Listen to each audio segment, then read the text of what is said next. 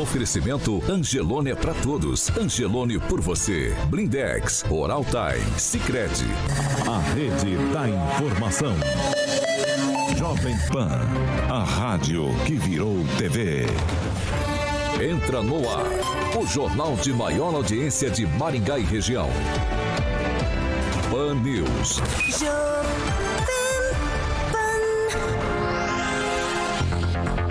Muito bom dia para você que nos acompanha aqui pela Jovem Pan Maringá 101,3. Muito bom dia para você também que está com a gente em nossas plataformas na internet. Vocês são bem-vindos para continuar participando, interagindo com a gente em todas as plataformas. E um bom dia especial para você, telespectador da Rede TV Paraná, que nos acompanha também todos os dias aqui no Pan News da Jovem Pan Maringá. Hoje, quarta-feira, dia 29 de junho de 2022, e o Pan News já está no ar. Jovem Pan e o tempo. Agora em Maringá, 16 graus, sol, algumas nuvens, não temos previsão de chuva. Amanhã o dia será ensolarado, com nevoeiro ao amanhecer, mas não temos chuva. As temperaturas ficam entre 11 e 25 graus.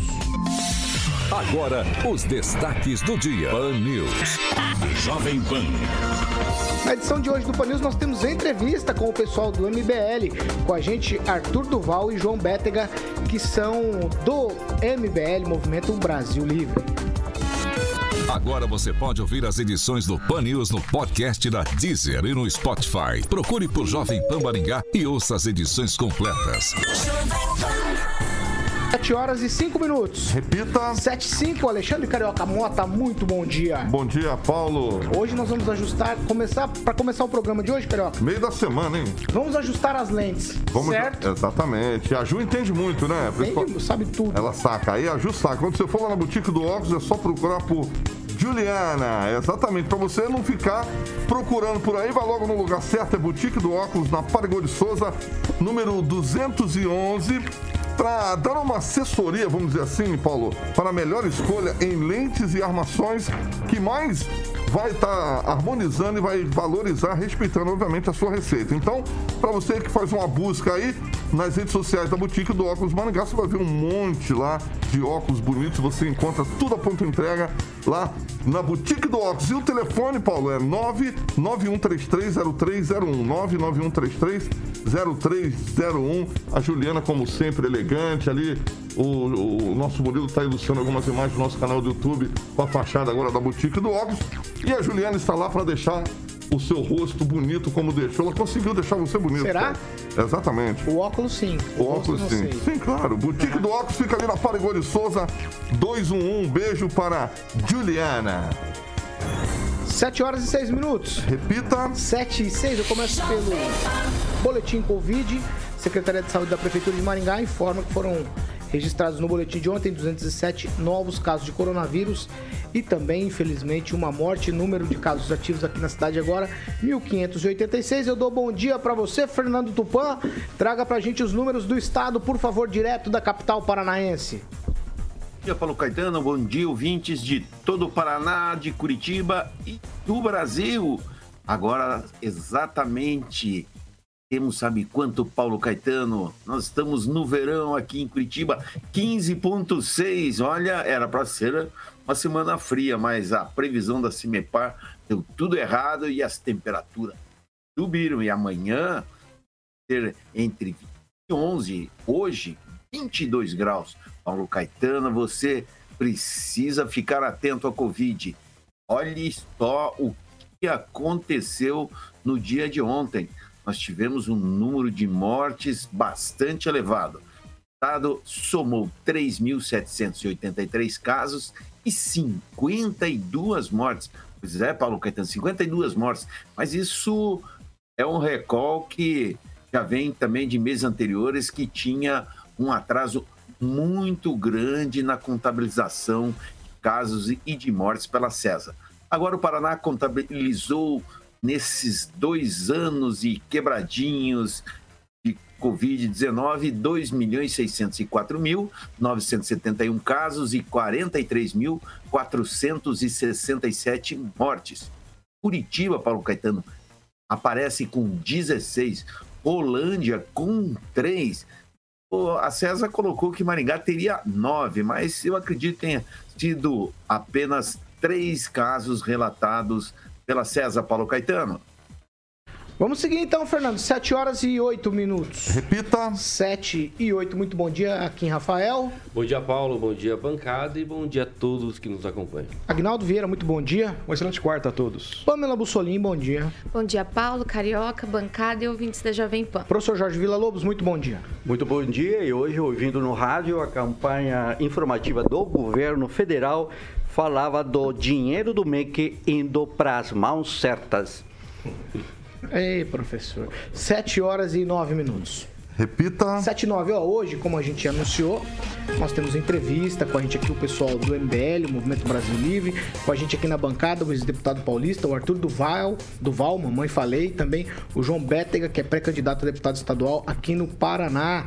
Eles estão aqui em Maringá com o objetivo de reunir apoiadores, simpatizantes pelo estado, né, do Movimento Brasil Livre. O tour passa por três cidades. Ontem aconteceu em Maringá e agora Londrina e também Curitiba. Eu já quero dar bom dia para você, João muito bom dia. Seja bem-vindo ao Jovem Pan Maringá. Muito obrigado pelo convite. Agradeço bastante a todos aí por receberem a gente na rádio. Arthur, muito bom dia. Seja bem-vindo aqui a Maringá e também a Jovem Pan Maringá. Bom dia, muito obrigado pelo convite.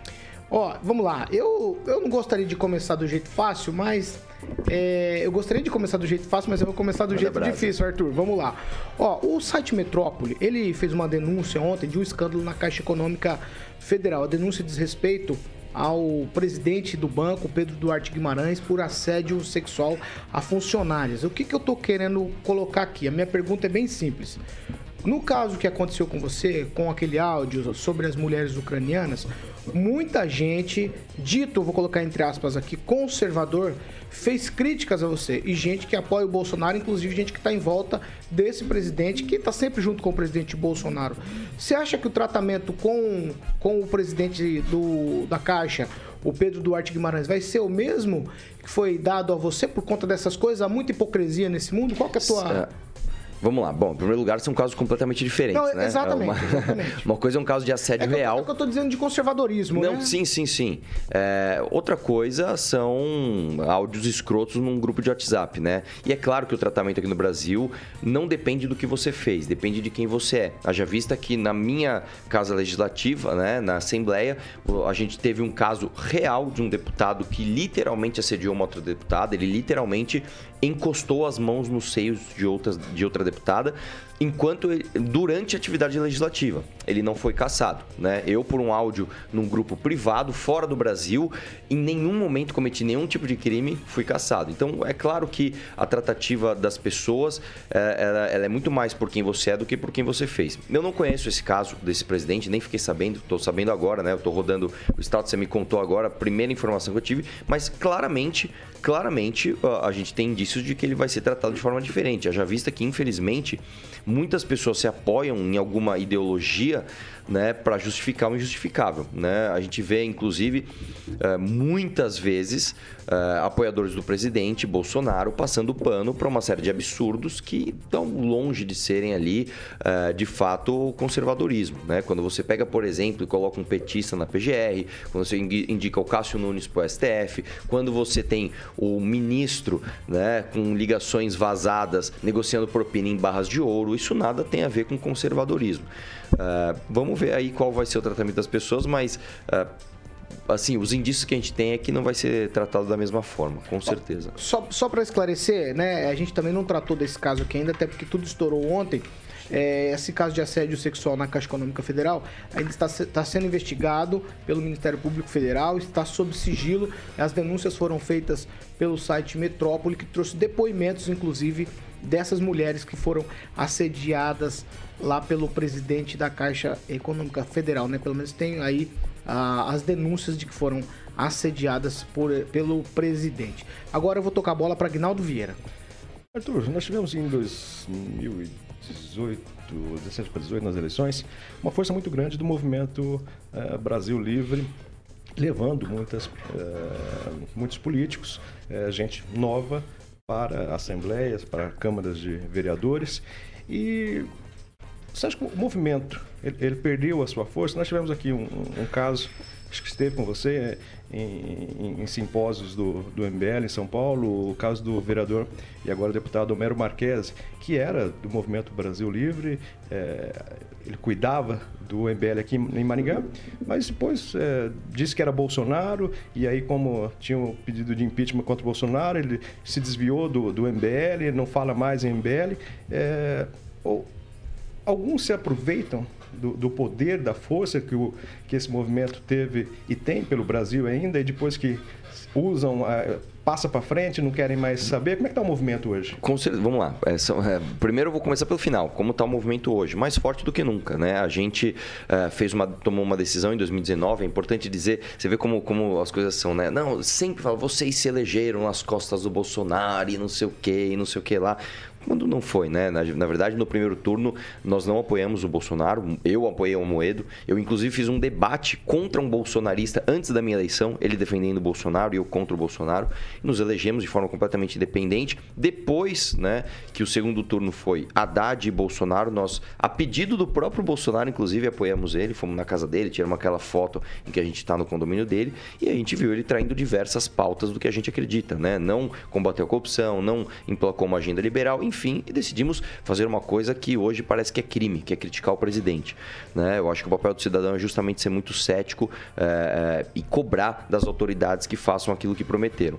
Aí, o que, que acontece com o caso do Homero Marquesi? Ele basicamente não tinha votos fora de Maringá, né? nós ajudamos muito ele, conseguiu chegar lá e depois que chegou lá, ele, não, não, não posso criticar o Bolsonaro porque eu não posso perder meus votos bolsonaristas. A gente falou, então, meu amigo, você não tem a essência do que a gente tem. Né? Nós não estamos aqui para ficar agradando fulano Beltrano. Nós estamos aqui para defender o que é certo, doa quem doer. Né? Uh, haja vista que o movimento, quando a gente passou a bater de frente com o Bolsonaro. Em maio de 2019, nós somos a primeira força de direita a dizer o Bolsonaro não é isso que ele mostra. Nós sangramos demais. você tem uma ideia, eu cheguei a perder 100 mil inscritos em um dia. O MBL perdeu 400 mil inscritos em uma semana. Né? E nós, somos, nós vamos continuar defendendo certo. E hoje o resultado está aí. Nós estamos maiores e mais fortes do que nunca.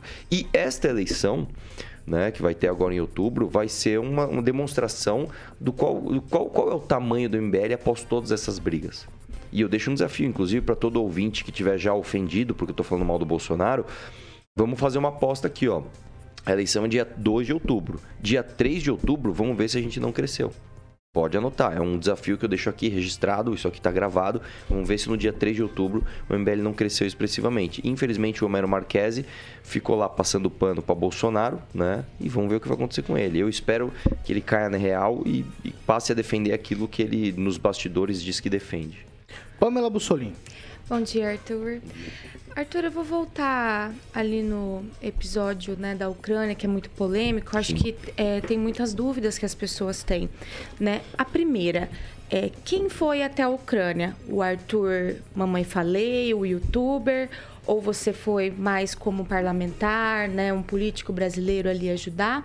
E segundo, Muitas pessoas perguntam o seguinte: por que não fazer uma ajuda humanitária no Brasil, ainda mais que nós estamos num período pandêmico, né? Muita gente precisando, enfim, e ir para a Ucrânia? O porquê dessa decisão e, e em que posição você foi para lá? Sim, vamos lá. Em primeiro lugar, uh, a gente fez diversas ações humanitárias aqui no Brasil, Brumadinho, Mariana, enfim, são, são inúmeras. Uh, no, no, no início desse ano, inclusive, nós tivemos um desabamento, né, num município de São Paulo eu fui lá, também fiz a mesma coisa. Uma, uma ação não anula a outra. Esse é o primeiro ponto. Segundo ponto, é, eu fui para lá como cidadão. Tanto que eu tirei a minha, a, minha licença, eu, eu fui licenciado do meu cargo. Eu falei, olha, é, eu vou no meu carna no carnaval, então eu vou num feriado, vou com o meu dinheiro e vou licenciado do meu cargo. Eu, Arthur, o cidadão que está indo para a Ucrânia. Um outro ponto muito importante deixar claro é que em nenhum momento eu fui para a Ucrânia para ajudar eles. Eu não fui fazer isso. Eu não falei, ah, estou indo para a Ucrânia para ajudar os ucranianos. Não foi isso que eu fiz. Quando, e eu avisei isso, eu falei isso várias vezes nas minhas redes, mas quem não, não acompanha não sabe. Eu fui para lá para mostrar para o Brasil, sob a minha ótica, o que estava acontecendo e que as duas narrativas predominantes aqui, uma do PT e da grande imprensa de que ah, não é o Putin invadido a Ucrânia, é complicado. Você tem ali, como é que chama? O imperialismo. Não, não, não. Nós vamos lá desbancar esse tipo de, de narrativa e a narrativa do próprio Bolsonaro, que é uma narrativa de apoio ao Putin. Na prática, o Bolsonaro apoia o Putin. Falei, vamos mostrar sobre a minha ótica o que está acontecendo. Nós passamos quatro dias na Eslováquia, né, que é um país vizinho. Nós atravessamos a fronteira e eu fiquei 23 horas dentro da Ucrânia. Então, ah, inclusive nos áudios, quando eu falo que eu fiquei num hotel, que eu fui num bar, que eu conversei com mulheres, isso não foi na Ucrânia. Isso não foi na Ucrânia, isso foi na Eslováquia. Né? Eu não fui para a Ucrânia e fiquei num hotel. Eu passei 23 horas lá por uma, uma, uma ocasião do destino a gente fez uma ação humanitária lá. Quando a gente chegou lá, o pessoal falou: ó, conhecemos um grupo que estava fazendo uma ação humanitária. Falamos, como é que podemos ajudar? Ó, a gente não aceita dinheiro. Vocês não aceitam dinheiro? Como é que a gente faz? Ó, o que vocês arrecadarem, vocês podem ir no mercado e comprar as coisas. E nós fizemos uma live lá. O que aconteceu, um problema bom, né? De novo, isso na Eslováquia, foi que a gente fez uma live e a gente achou que a gente ia arrecadar 2, 3 mil reais, nós arrecadamos 250 mil reais. Para você ter uma ideia, foi a maior doação privada da história da Ucrânia. Nós que fomos responsáveis por isso. E quando a gente percebeu que o volume de dinheiro era muito grande, a gente ligou para a embaixada, falou: olha, nós arrecadamos um valor muito alto, o que, que a gente faz? E a embaixada deu todo o procedimento para a gente seguir e a gente seguiu. Né? E por acaso, né, eles estavam sem motoristas para levar esses mantimentos que a gente comprou para lá e eles pediram ajuda. E a gente foi fazer isso. Ó, então estamos aqui, vamos aproveitar, vamos entrar, vamos fazer essa ação humanitária, vamos filmar o que dá para filmar e vamos sair. Fizemos a ação e saímos. No que a gente saiu, eu mandei esses áudios num grupo privado, né? Falando ali um monte de, de besteira, mas foi isso. No fim do dia foi isso. Foi um áudio escroto de WhatsApp. Todo o resto da viagem, isso tá no meu YouTube. Tá filmado. Né? São quatro, como eu falei, são quatro dias na Eslováquia, 23 horas na Ucrânia e a ação humanitária foi apenas uma consequência uh, casual da gente estar lá, não o objetivo da viagem. Fernando Tupan. Tudo bem, Arthur? Aqui é Fernando Tupan de Curitiba. O que eu quero saber é o seguinte: é, a política não está muito é, levada para o lance de patrulha ideológica? Isso não está indo além do que a gente deveria, tipo, para mim foi uma galhofa, não uma coisa do que acabou aparecendo na televisão e no rádio. Obrigado pela pergunta, Fernando. Eu concordo com você. Eu acho que muito mais do que patrulha ideológica nesse caso, né? Porque tem sim o elemento da patrulha ideológica, o que é um absurdo. Acabaram de. Inclusive, eu fiquei sabendo agora que o Nelson Piquet está sendo considerado racista porque ele usou a palavra neguinho para se, se referir ao, ao, Hamilton, né? Como se ele tivesse falado o, o Hamilton, este. E aí eu até vi aqui, é, usando. É, na imprensa internacional está repercutindo como se ele tivesse usado a palavra nigger, né? É, em inglês, que é sim uma palavra muito pejorativa, e não foi. Né? Você vê que o, o, o Piquet ele tem já uma certa idade e era normal, principalmente, sei lá, nos anos 80, nos anos 90, você se referir como neguinho a qualquer pessoa, inclusive pessoas brancas. Ah, neguinho foi lá. Não quer dizer que a pessoa tenha pele escura. É neguinho foi lá, sei lá, o meu amigo. Ou, é, é, é, é no, no, no sentido coloquial de qualquer pessoa que você não conhece, ou enfim.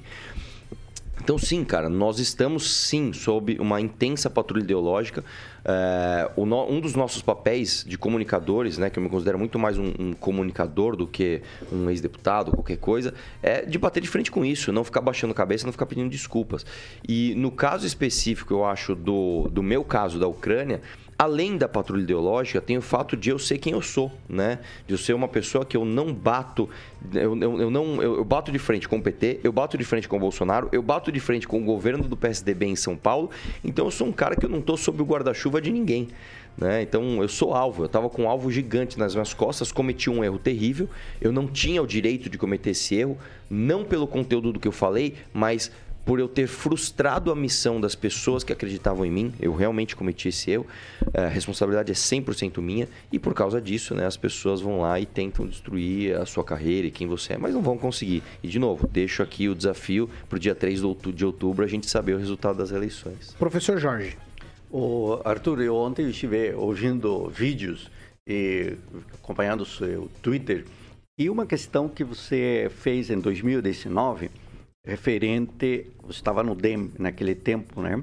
Em 2019, na Assembleia, você vai lá e fala de uma lista de doadores, de fiscais aos deputados. Eu acompanhei todo o debate e você diz, olha, você, Cauê, recebeu 92 mil de doação de fiscais e agora vocês aqui estão votando a lei de é, aumento lá, de salário de aumento de salário para os fiscais. Isso causou uma situação, eu vou chamar constrangedora, mas a população viu de como há um vínculo, como há uma situação estranha, pelo mínimo, dentro de uma assembleia do tamanho do, do São Paulo. Isso tem a ver com a sua fala de eh, eleito por mil, por 478 mil paulistas e caçado pelo sistema? Você foi caçado pelo sistema a partir dessa fala e de outras no mesmo sentido, de colocar eh, o que é, não digo a corrupção, mas um esquema. Tem Câmara de Vereadores, Arthur, que o vereador, para não votar em algo que ele está comprometido ou que recebeu algum apoio, ele fica no banheiro durante a votação. Qual é, a, qual é a história interna dessa Assembleia Legislativa é- do, do São Paulo? Isso é muito comum, né? Eu fui o primeiro deputado que conseguiu sozinho travar o aumento do salário dos fiscais de renda. Isso é normal de acontecer, não só na Assembleia de São Paulo, mas em outras assembleias. O que acontece? O cara recebe doação ali de grupos de interesse, não só fiscais de renda, grupos de interesse de uma forma geral. Ele ganha eleição. Imobiliárias, empreendedores. Tudo. Ele ganha eleição. Ganhou eleição.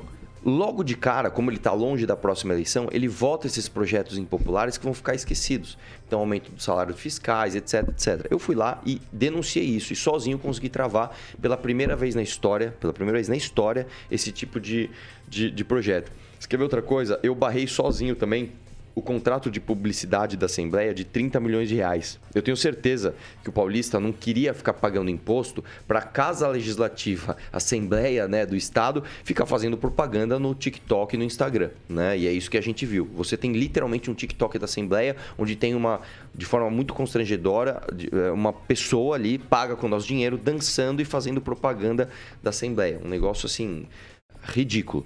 Eh, eu também sozinho cortei o Auxílio Peru, né, de 10 milhões de reais. Simplesmente a Assembleia decidiu, se não me engano, no final de 2020, dar um auxílio para os funcionários que ganham muitas vezes acima dos 8, 9 mil reais. É um salário muito acima né, da média do paulista. E eles resolveram simplesmente dar um auxílio de final de ano que ia custar 10 milhões de reais. Eu travei isso na justiça também. Eu fui o deputado que, inclusive, consegui, pela primeira vez na história, emplacar um projeto que derrubou o salário dos deputados durante a pandemia. Pela primeira vez na história do nosso país, a gente diminuiu o salário de deputado. Não só isso, eu fui o cara que fez um escândalo numa comissão que eles estavam aumentando em 4 mil reais a verba de gabinete para o deputado alugar carro. Eu bati na mesa, falei palavrão, esse vídeo viralizou e simplesmente o projeto que passou não foi aplicado, que era o projeto de aumento de verba de, de deputado. Então, a gente incomodou muita gente lá. Né? E Eu o projeto do, do Félix da harmonização facial? O dia da harmonização facial, dia 29 É. de janeiro, você também fez um- uma live e criticou profundamente essa questão. É. Isso- tanto isso- que o projeto de lei foi aprovado primeiro, mas ao final não foi aprovado É, mais, não, né? Eu, acho que na verdade isso aí foi na. Eu não lembro agora, mas Ele era foi um na Câmara Municipal. ele- mas na mas Câmara fica, Municipal. Fica, fica o recado, né? Nós estamos, infelizmente, numa sociedade onde os seus representantes eles gastam dinheiro ali com auxílio Peru, com aumento de fiscais de renda, e os projetos que eles aprovam são desse, desse naipe. Né? Não, dia da harmonização facial. Na Assembleia, eles aprovaram a semana do Fusca.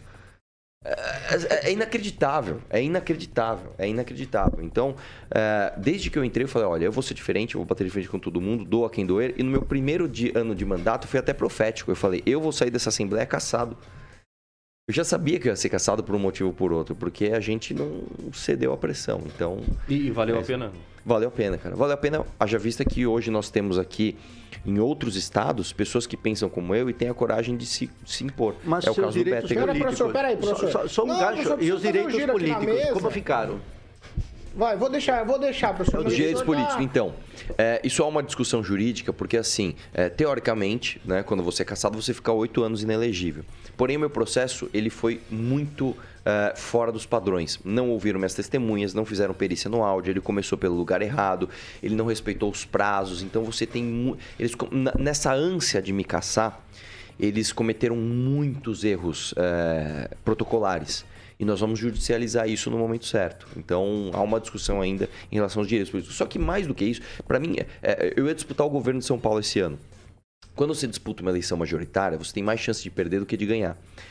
Eu perdendo, o que, que ia acontecer comigo? Eu ia ficar sem mandato. E tudo bem, a minha força ela não vem do cargo, ela não vem no mandato. Inclusive, o meu plano para 2023, se eu não ganhasse a eleição, era justamente fazer o que eu estou fazendo hoje aqui.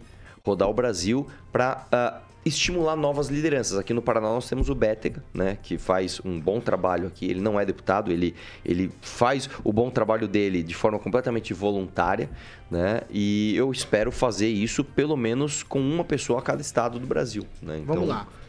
Quem, Rafael? Pra gente encerrar o primeiro bloco. Tá, bom dia, Arthur. Bom dia, bom João. Dia. É, você falou, eu bato no Bolsonaro, eu bato, eu bato no Lula e bato no PSDB. Uhum. E nós às vezes reclamamos dessa polarização né? Por não ter uma outra via, enfim. Será que o movimento em si, ou até você por ter tanta é, visualização, né, enfim, nas redes sociais, não contribui para essa polarização justamente por bater, bater, bater, bater, bater e às vezes acaba quando vai é, perde força, inclusive quando você vai apresentar algo novo, entendeu? Será que isso também não, não contribuiu para essa polarização? Vamos lá. Na verdade é o seguinte, uh, eu, eu até os áudios, né, que todo mundo ali me odiava, tava louco para me caçar. É, eu tenho ali êxito nos projetos que eu apresentei. Eu, eu consegui aprovar quatro projetos, né? Inclusive é, são raros os deputados que conseguiram aprovar tudo isso de projeto inclusive um bem polêmico que foi o fim da minha entrada, né? Uh, e o performance bond que é seguro anticorrupção. Agora, uh, eu prefiro muito mais a consequência, vamos dizer assim, o efeito colateral do debate político, que é sim, em certa medida, polarização, do que o não debate. Então, por exemplo, eu tenho 35 anos, eu fui uma criança nos anos 90. E eu lembro, cara, que nos anos 90 você simplesmente não tinha crítica política. A crítica que você tinha era o Cacete Planeta, uma vez por semana, falando que o Fernando Henrique viajava demais. Era só isso. Você não tinha o debate do que era direita, do que era esquerda, do que era ser conservador, do que era ser revolucionário, do que era o feminismo, do que é o antifeminismo. Você simplesmente não sabia. Né? Se você entrasse na minha sala da faculdade, não vou nem falar do colegial, chegasse as pessoas e falassem assim, o que é STF? Ninguém sabia o que era um STF.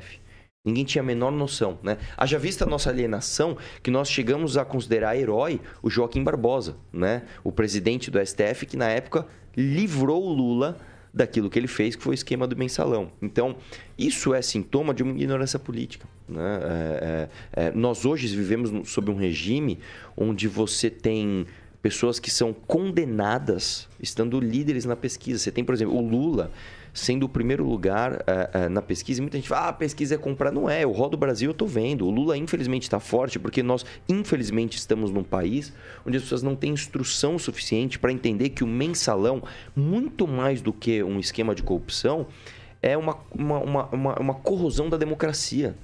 É o poder executivo comprando o legislativo. Então, é, é, eu prefiro a consequência, é, vamos dizer assim, o efeito colateral do debate, que é a polarização, do que simplesmente a gente ficar quieto, falar palavras bonitinhas e continuar do jeito que a gente estava antes.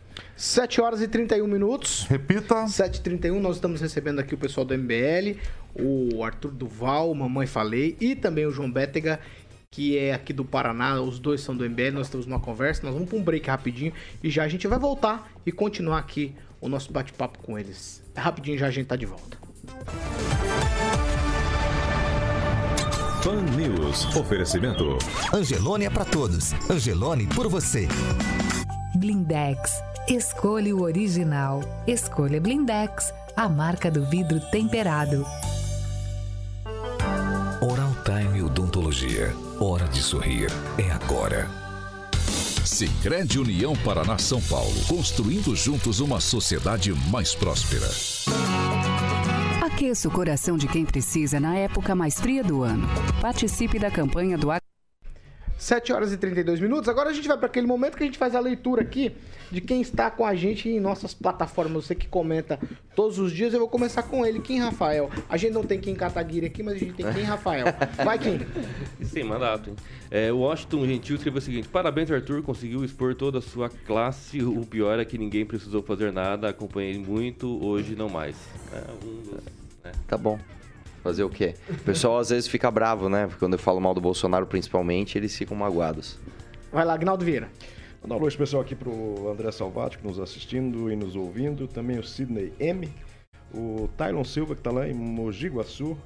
O Felipe Rosseto, Maurício Silva, Thiago Assone. E o comentário do J. Matos diz que, Arthur, sobre o Piquet, ele falou meme, o cara sabe o nome que é Hamilton e falou sim de forma a querer rebaixar a importância do piloto. Piquet é nojento e apesar de ser tricampeão, ninguém lembra dele. É a opinião do J. Matos. Pamela Bussolini.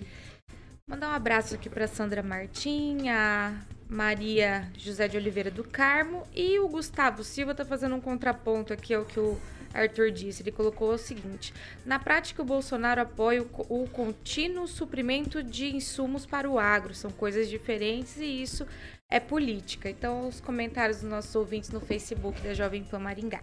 É, discordo completamente. O Brasil é um dos países em que menos você tem, inclusive, subsídios né, para o agro. Né? Nós temos de 1 a 2%. Você pega na Europa, você tem de 5 a 10%. Nos Estados Unidos, até menos do que isso, então até mais do que isso. Então, nós temos um país que não. não o agro brasileiro não precisa é, dessa ajuda do governo. Isso, inclusive, é um dos maiores erros. Né? Nós temos hoje, inclusive, o agro sofrendo muito com o preço do diesel, com o preço da inflação, por conta das políticas econômicas e por conta da postura do presidente. Segura, professor. Nós já estamos voltando, Tô- tô Carioca? segurando. Segura, segura, porque senão cai. 7 horas e 34 minutos. Repita. 7 e 34 nós estamos de volta. Hoje temos entrevista aqui, o pessoal do MBL, Arthur Duval, o Mamãe Falei e também o João Bétega. Mas a segunda meia hora do Pan News é um oferecimento de Jardins de Monet Termas Residência. Vamos lá, Carioca. Você está de verde e amarelo hoje? Boa! Mas não estou homenageando ninguém. Não, hein? mas vai, vamos, vamos falar, vamos falar do Jardins de Monet, vai. claro, é claro, Não é entra na claro. Se política, preparando para a Copa Não, do não Mundo. começa não, Copa não, Mundo. preparando para a Não, Copa do não Mundo, começa tomando não, não ânimo começa já. não. Verdade, Deixa ele verdade. falar, deixa ele falar do que ele tem. Ele veio pra falar e isso então ele vai falar. É claro, eu só pago para falar aqui, Vai, os patrocinadores, vai, professor. Vamos falar do aquele empreendimento maravilhoso, né? Inclusive o Agnaldo já vai poder começar aquela campanha Hum. de levar dois ouvintes, Agnaldo. O Giba já liberou? Vamos lá. É, pro Jardim de Monet. Vou deixar essa bola pro Agnaldinho, que ele vai escolher dois ouvintes para ir junto com toda a galera, tanto do Panils das 7 quanto do Panils das 18. O Agnaldo vai com o Celestino, hein? Fiquei sabendo, é, é Agnaldinho, tava vendo com o Celestino isso aí. Né, Agnaldinho? Ele ficou, tá me olhando ali. Eu acho que não. Não, Ah, é o Agnaldo vai, é o Agnaldo só vai. Pan News 7 horas. Não, não, vai os dois, vai os dois. Senão, senão o Celestino chora, bate em mim no Agnaldo. Vai toda a equipe, francesinho. O nosso Giba, campeão lá no Rio de Janeiro de hipismo, já confirmou. Semana que vem tá marcado aqui. Semana já tá que- confirmando aqui pra nós. Aqui Grande vivo. Que dia da semana que vem? Mas esse aqui é Tem que ser no, tem que ser no sábado. É, tem que ser no sábado. E pior que. Sabe qual é o problema de sábado de manhã? É que sábado de manhã ele Cuidado, faz aquele. Não, negócio- vai, você não, fala de Jardim de Monet. Não Então começa. vamos lá. 30, Vai, vai, vai. 30 33 1300 é o telefone onde você pode encontrar os lotes, Paulo, com a galera da Opção Imóveis. 30 33 1300. Um beijo para o Giba. O Giba pulando de cavalinho. Você já pulou muito Não, obstáculo? nunca pulei. Nunca pulou? Não. Tá bom, pronto. Pronto? Beijo para o Giba, Jardim de Monet, Termas Residência. Pan News. 7 horas e 36 minutos. Repita. 7 e 36 Professor Jorge, você tá com a pergunta na agulha aí? Está aqui o, Então vai, vou- o vou- Márcio Menegassi. Bom Isso. dia, Arthur. O Arthur, você se considera uma parte importante do fim da terceira via?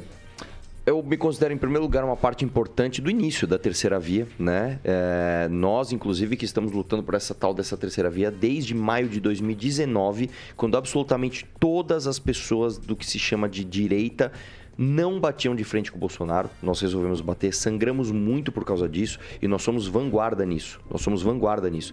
Quando o, o Bolsonaro perder a eleição, se não for nessa ou na próxima, quando ele sair do poder, ele vai poder ser investigado. Né? Muita gente fala, ah, se o presidente é desonesto, por que, que ele não, não acham nada dele? Porque você não pode investigar. E todos os delegados da Polícia Federal que chegam em volta dele, ele manda trocar. Já mandou trocar mais de 24 delegados. Nem o PT fez isso. O- então, o- quando esse o cara Arthur, sair e, só- e ele só- for investigado, a gente vai ver se a gente não estava certo nas nossas críticas. Mas tudo bem, um dia, um dia isso vai aparecer. Por favor, Tem um professor. detalhe, aqui no Paraná se criou aquele outro grupo, 200 mais, e lá o Kim Kataguari em São Paulo tem o seu próprio grupo. Não é que o MBL e o grupo de direita, chama assim, está se pulverizando? Não, eu acho que assim, infelizmente a gente ainda tem conceitos muito amplos do que se chama de direita e esquerda. Então, tem muita gente que acha assim, ah, a esquerda. Não, peraí, qual esquerda? O PSOL é uma esquerda, o PT é outra esquerda, o Ciro Gomes é outra esquerda. O Ciro Gomes está brigando com o PT, né? É, o que não está fazendo por conta de, ai, nossa, ele acredita muito na verdadeira esquerda. Não, ele, ele viu que o PT não ia passar a mão na cabeça dele e resolveu brigar. Não fez a lição de casa durante os mais de 15 anos que ele esteve ali como protagonista também da esquerda, ficou ali é, baixando a cabeça para o Lula e hoje eles estão reféns do Lula. A gente não pode fazer com que a direita se torne refém de uma pessoa, principalmente se for o Bolsonaro. Isso não existe. Existem vários tipos, né, várias vertentes do que se chama de direita novamente, e eu não vou ficar refém de um vagabundo que é o Bolsonaro, que coloca petista na PGR, Cássio Nunes no STF, etc, etc, etc.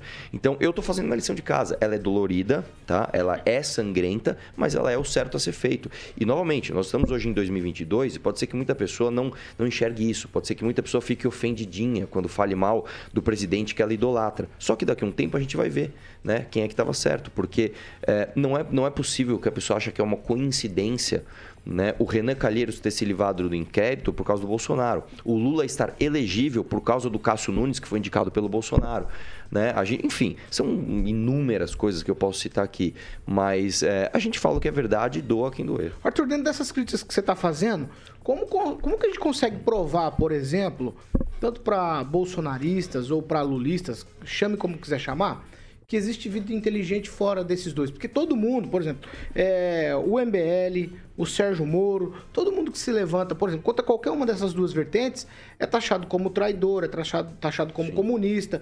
Depende do lado que você critica, você é colocado um, é colocado um rótulo em você. Sim.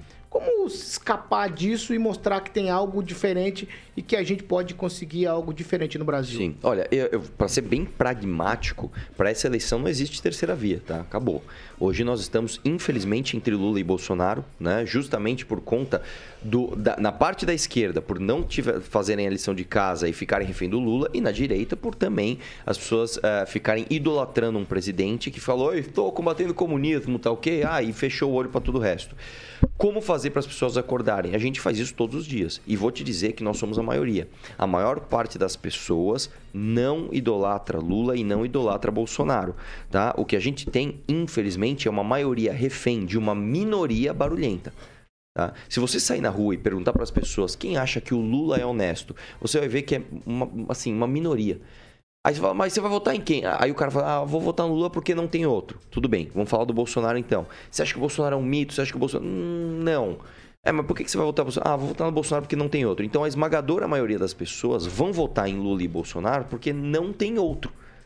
Mas no fim do dia, todo mundo, e isso é uma coisa boa, está abrindo o olho e, e para ter ceticismo em relação a quem está no poder.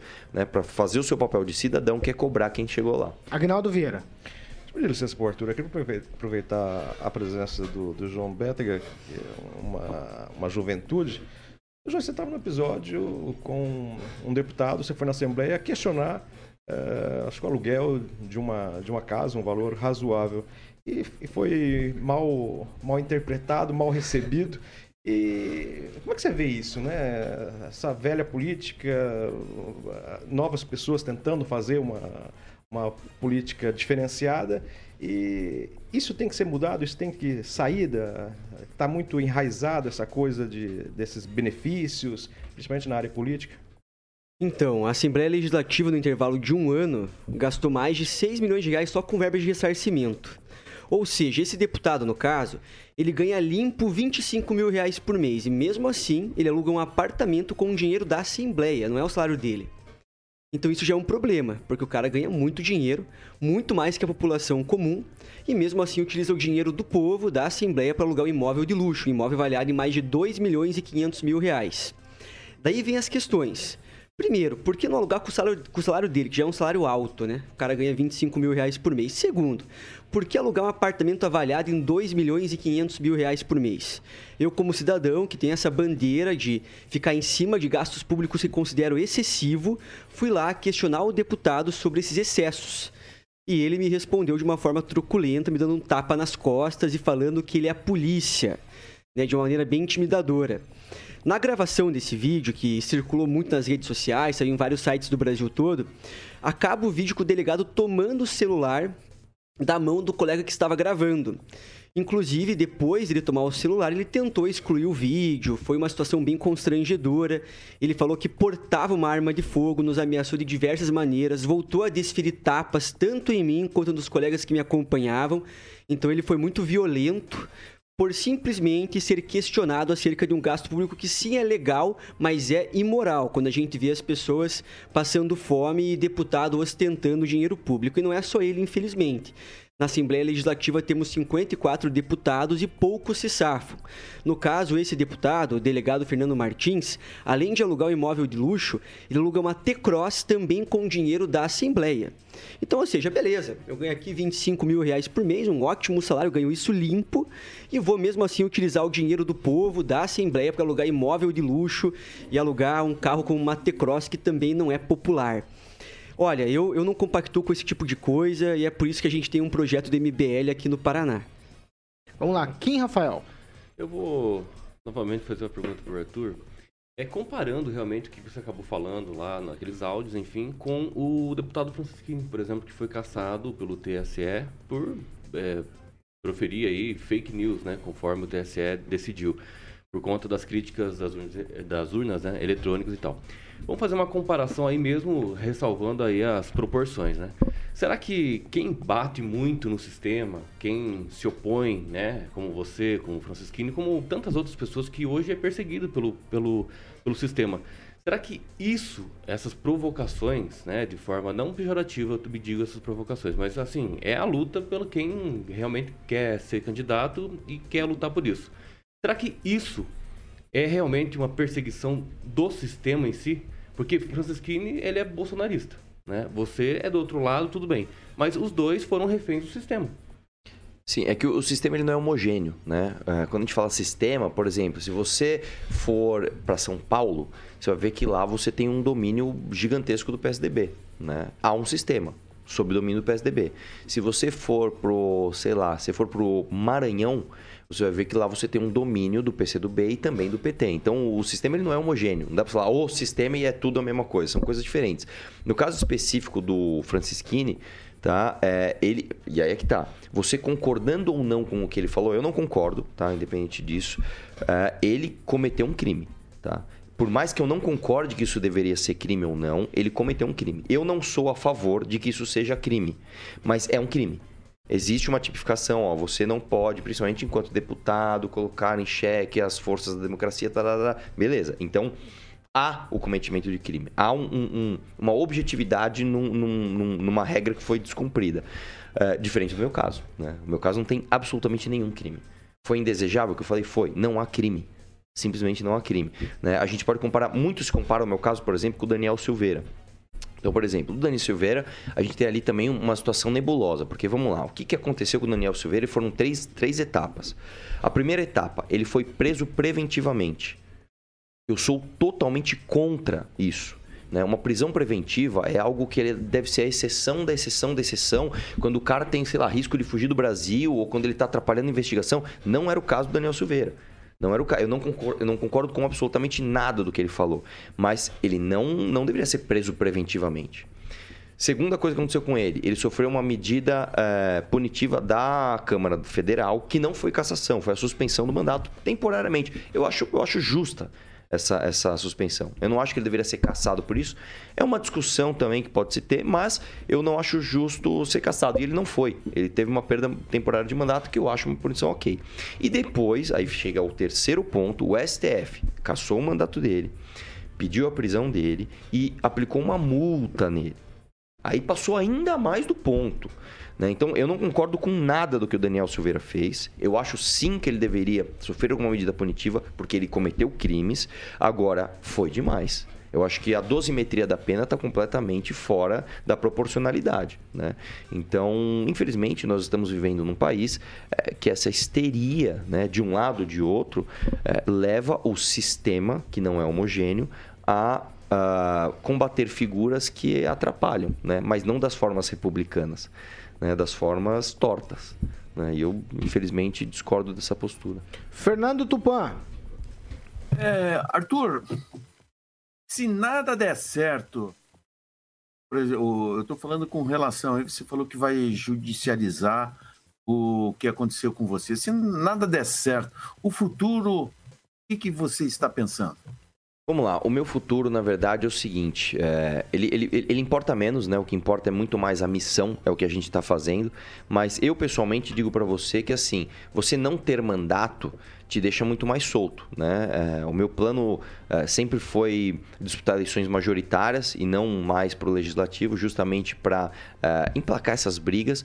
E durante né, o, o, intervalo entre uma eleição e outra, de, de quatro anos, você é, rodar o Brasil e fazer o que é mais importante para o país, que é despertar novas lideranças. Porque, infelizmente, eu, eu vou te falar porque assim, eu rodo bastante o país. Você chega no Nordeste, por exemplo. No Nordeste, você tem um potencial absurdo. Você tem um potencial absurdo de lideranças políticas honestas e que querem fazer diferença. E muitas vezes as pessoas ficam reféns do que a gente chama, né? nem gosto de usar essa expressão, mas de velha política, porque acham que não tem expressão, mas tem sim. Então, vou dar um exemplo. Você chega lá no Alagoas você tem muita gente que acha que o Renan Calheiros é ladrão e pronto. E você precisa despertar essas pessoas. Você precisa falar para essas pessoas, cara, põe a cara na tapa, meu. Faz uma página no Facebook, faz no Instagram, vai para uma Assembleia Legislativa, faz o que o Bétega tá fazendo aqui questiona um deputado, questiona o filho de um poderoso. Você não está sozinho. Então, eu quero rodar o Brasil, quero continuar fazendo isso. O Brasil, gente, assim, nós só vamos mudar a nossa realidade de baixo para cima, tá? Não adianta falar que de cima para baixo a gente vai conseguir. Ninguém, ó, presta, você que está ouvindo aqui, ó, presta atenção no que eu vou te dizer. Você nunca vai escolher um presidente que de repente ele vai acabar com o problema do Brasil, né? Então, vamos pegar, vamos citar esse nome que eu falei, vamos pegar o Renan Calheiros. Você pode fazer, ah, se o Renan Calheiros morreu, o problema acabou. Não, porque outro Renan Calheiros vai surgir no lugar. Por quê? Porque as pessoas, infelizmente, votam nesse tipo de gente. Por quê? Porque outras lideranças políticas que têm um contraponto para apresentar, muitas vezes não apresentam, ou por medo, ou por falta de estímulo. E o que a gente quer é justamente fazer isso, principalmente com a galera mais jovem. Moleque de 17, 18 anos, que fala: Meu, tô revoltado com isso, cara. Não, não vai aparecer, meu irmão, vai fazer, eu vou te ajudar, eu vou aparecer aí, vou pôr teu vídeo na minha rede, vou fazer com que você seja uma liderança local. Então, é isso que a gente tem que fazer para a gente tirar a mão, uh, tirar o Brasil das mãos dessa, dessa gente. Professor Jorge. Na Assembleia Legislativa lá em São Paulo, quando a gente analisa o, o número de casos que foram para a Comissão de Ética, Sim. você vê que nos últimos 10 anos você foi o único sujeito caçado. E há violações, por exemplo, contra a Mônica Sejas, né, que pediu a, a cassação do Wellington Moura, eh, mas não ocorreu nada. Isso apenas quando o delegado Lin falou: Olha, você teve sorte de ser uhum. assediada aqui na casa, e assim adiante. O, qual é essa, essa forma de se manter esse corpo político eh, tão coeso? E aí, claro, quase que independente da questão ideológica. É como aceder ao poder e nele se permanecer fazendo algum tipo de, de negócio. Quais são esses esquemas nessa Assembleia de São Paulo? Exatamente. Na verdade, o que você tem ali é um corporativismo que ele precede a, a, própria defesa daquilo que fez a pessoa chegar lá. Então, vou dar um exemplo para você. Vamos pegar a Isapena. A Isapena é do PSOL. A pauta dela é a defesa contra a mulher. É a defesa da mulher contra a violência contra a mulher. Ela foi assediada. Um, um, deputado, durante o seu exercício de mandato, encostou as mãos nos seios dela. Uhum. Um relator fez um relatório para não caçar esse deputado. E ela chamou este relator de herói. Falou: esse relator é herói. Por quê? Porque o relator era do PT. Então o que a gente tem ali é um corporativismo.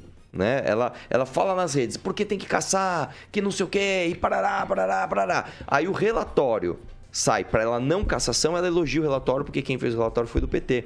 Você tem o, o, o relator do meu caso, o delegado Olim, ele falou, não é que ele falou no áudio privado, tá? Ele falou publicamente. A Isapena teve sorte de ser assediada, tá? E foi só uma brincadeirinha que fizeram com ela. Nem aceitaram o, o, a reclamação dele na comissão de ética. O Wellington Moura chamou uma mulher de vaca.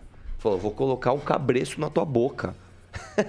não aconteceu nada com ele. Então, assim, é, é, é, o que você tem de recado que a Assembleia dá, e é muito triste, é o seguinte: se você roubar, se você fizer rachadinha, se você passar a mão nos seios de uma mulher, não tem problema. Agora, se você incomodar outros deputados, aí você é caçado. É um recado muito ruim que a gente passa para a sociedade, né? Infelizmente é isso. Pamela, Pamela Bussolini, professor. O relatório Pamela do PT Bussolini, foi professor. suspensão Pamela só. Bussolini É. agora. Pamela Bussolini, Respeito professor. meu, a minha fala. Vamos lá, professor. Deixa a Pamela falar. Não, só uma Só correção a vez qual dela, foi. não dela, foi pedido dela. de cassação, foi A só vez pedido dela, de vez dela. suspensão. Vai lá, Pamela. Posso? Eu vou fazer uma pergunta para os dois, é, tanto para o João como para o Arthur. O MBL ficou conhecido por fazer uma defesa da liberdade, né, enfim, e traçar estratégias para fazer essa defesa.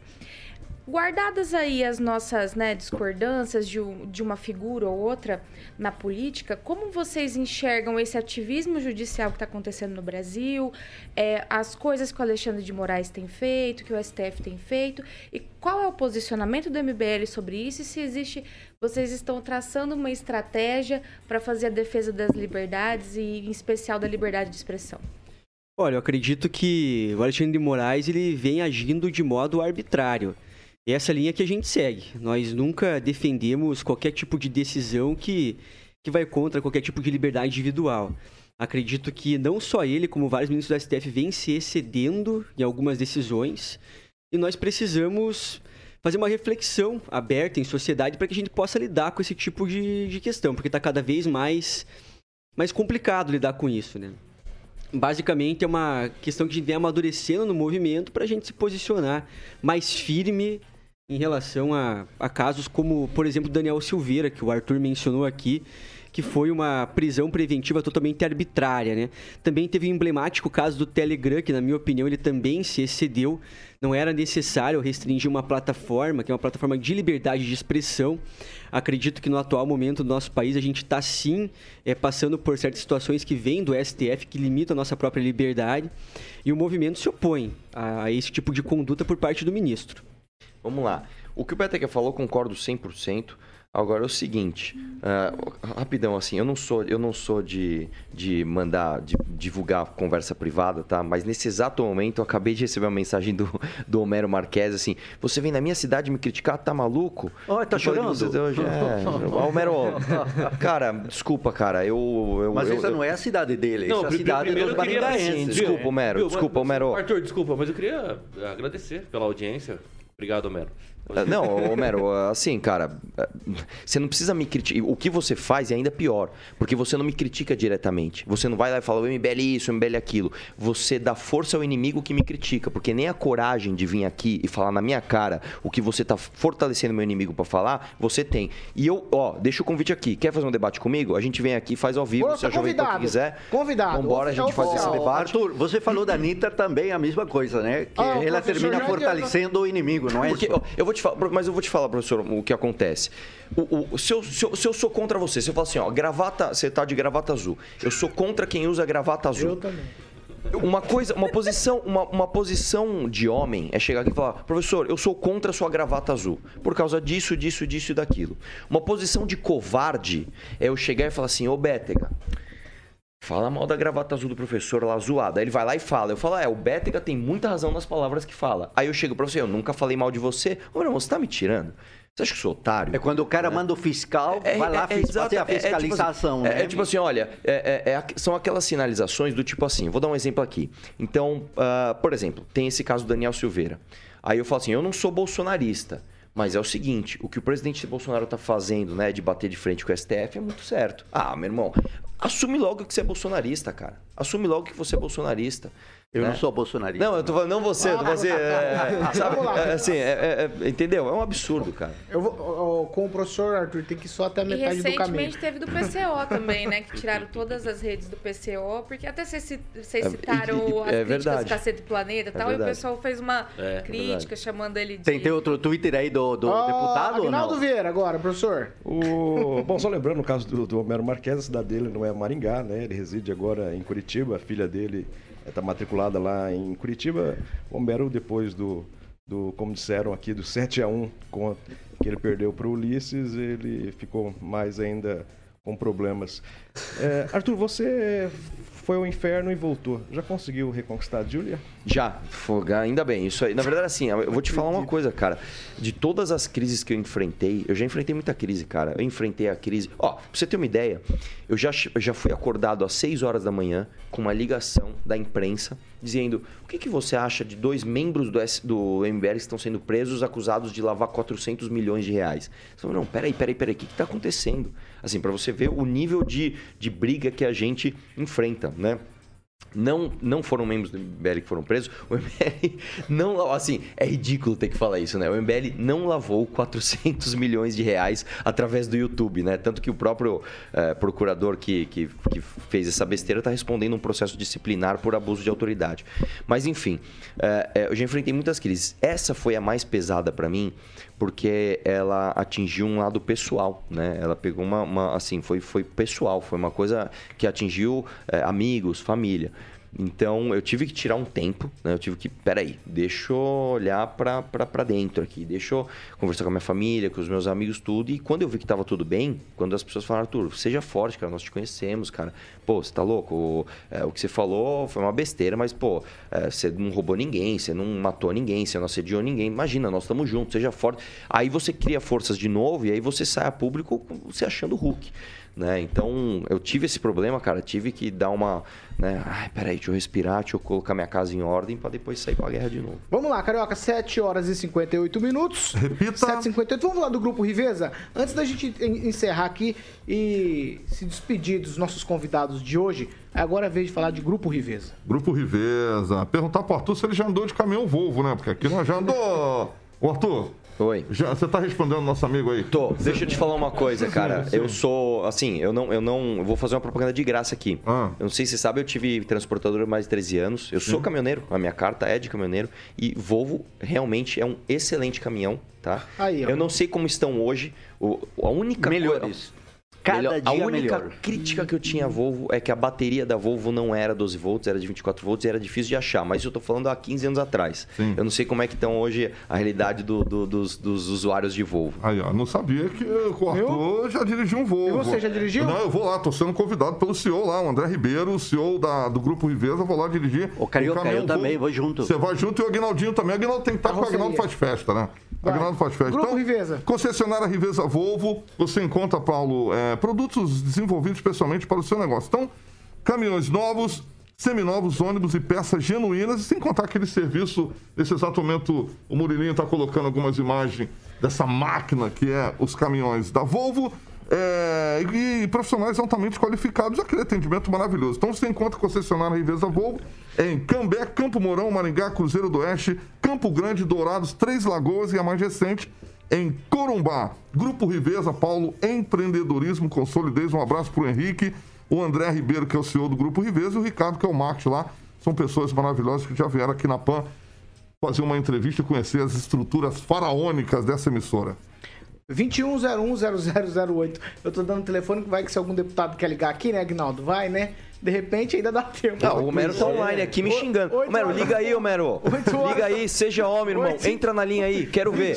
Eu quero ver se você é foda mesmo. Vamos lá. 21010008. Isso. É, E o telefone que- WhatsApp, vai, que, vai que dá, né? É isso aí. Agnaldo, Va- fala. Vale lembrar quando ele sofreu um processo de cassação aqui na Câmara, ele pediu para que a mãe dele ligasse para o deputado Ricardo Barros, da época, para pedir para a Câmara não Ai, votar. meu Então é, é um menino mimado, ele não vai votar. Não, é- essa eu não sabia. Pô, a gente queria pediu que ele ligasse aqui pra conversar um pouquinho. Olha, eu vou te falar. O meu canal chama Mamãe Falei, mas quem liga pra mãe aqui aparentemente não sou eu. Não, vocês estão abusados hoje, hein? né? Ah, eu quero agradecer. Vamos lá, vou, deixa, eu, deixa eu encerrar aqui. Eu quero agradecer a presença aqui dos nossos convidados.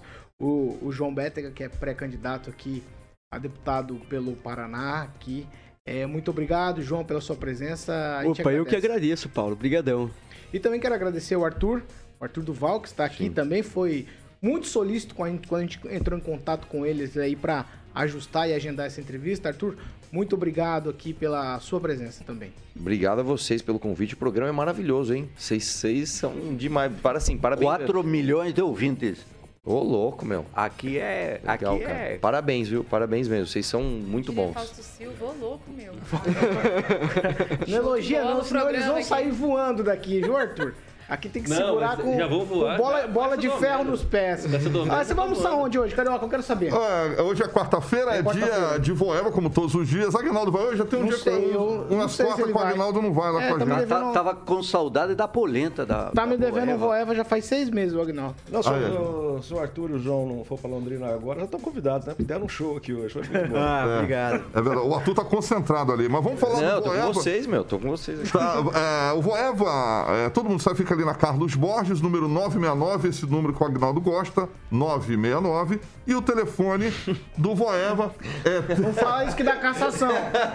Não fala isso que dá cassação. Não, tô falando o número do Ah, Voeva. tá bom. Então é o número do Voeva. falando. A Avenida Carlos Borges, Vai lá. 969. Ah, O telefone é 3025 45 15, Paulo Caetano. 3025 45 15. Voeva, aquela essência da comida, da comida caseira em Maringá. Aí, ó, bisteco, o Murilo vai estar ilustrando aí no nosso canal do YouTube. Alcatra, ovo, batata, o Arthur vai gostar lá, hein? Polenta, Explica, pô, polenta como que é frita. a Polenta-. A polenta Explica frita. pra ele como que é o Alcatra. Alcatra, a alcatra é violenta, Arthur. É, é- é desse tamanho aqui assim, ó.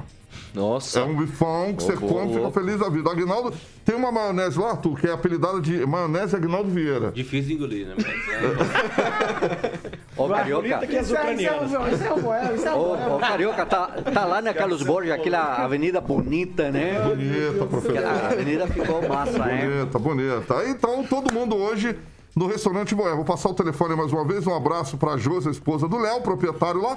3025 4515. Hoje o Vardão tira a barriga da miséria lá no Voeva, Paulo É? Caetano. Tá certo. As Terminou? imagens aí no nosso canal Posso do YouTube. encerrar? Pode encerrar. 8 horas e 3 minutos. Repita. 8 e 3. Aqui a gente tá encerrando essa edição do Pan News. Tchau, Kim Rafael. Tchau, até mais. Obrigado aí pela presença de vocês. Obrigadão, a gente que agradece. Tchau, Pamela. Tchau, Paulo, e até amanhã. Tchau, professor. Tchau, senhora. Até e aí, amanhã. lembrando, o dinheiro do MEC indo para as mãos certas. Que coisa terrível essa. Tchau, Fernando Tupan. Tchau, Paulo Caetano. E eu quero dizer pro Arthur ali que aqui em Curitiba, liberdade não tem papo. Sabe por quê? O Atlético venceu ontem, 2x1. Ah, Carioquinha! Ah, Parabéns, Tupã. Divisão. Você tava- Parabéns. Você tava no estádio, Fernando? Ô, claro! Primeiro tempo ótimo, segundo tempo uma pelada. Claro, Carol. Tchau, Agnaldo Vieira, pra você também. Um abraço a todos Cê- e Você tem sucesso algum? no evento hoje lá, os meninos também em Londrina. Um abraço. Essa rádio pega em Londrina? Sim. Chega lá também. Então, ó, quem, quem for de Londrina, estaremos lá hoje às 19 horas. Às 19 horas, no Deck Bar, teremos um evento comigo, com o Arthur e com o Renan Santos. E vou fazer um convite inusitado aqui, ó. Dois. Número um, você que é bolsonarista e tá bravo com o que eu falei, apareça lá, vá com o celular e me coloque numa saia justa. Você tem a chance, a oportunidade. Não adianta fazer igual o Homero, não fugir e depois xingar o cara. Aparece lá. Convite número dois, boca aberta. Boca Aberta, apareça no evento hoje. O Boca Aberta me fez uma. Na real, na real, um site fez uma calúnia contra a minha pessoa após uma polêmica com o deputado Boca Aberta Júnior. Eu peço aí, intimo o deputado que compareça hoje no evento para eu tirar satisfação com ele em pessoa e falar na cara dele o porquê denunciamos ele no Ministério Público. Tá feito o convite, tá feito o desafio. Só só pra constar, na, na campanha pra prefeito aqui de Maringá, a gente fez uma sabatina com os prefeitos aqui, teve candidato que não apareceu, né, Agnaldo? É, não teve coragem. Até para candidato a presidente, tem um cara que nunca aparece. Ai, ai, tá eu não bom. sei, eu não fazia parte da Quem que não apareceu? Quem, que não apareceu? Quem não apareceu? Ah, será que é o cidadão que, Será? que, que não ligou aqui hoje? É, Ah, é, não ligou. Ah. Outro dia nós ligamos pra ele também de manhãzinha, ele não atendeu. Ah, 8 e 5.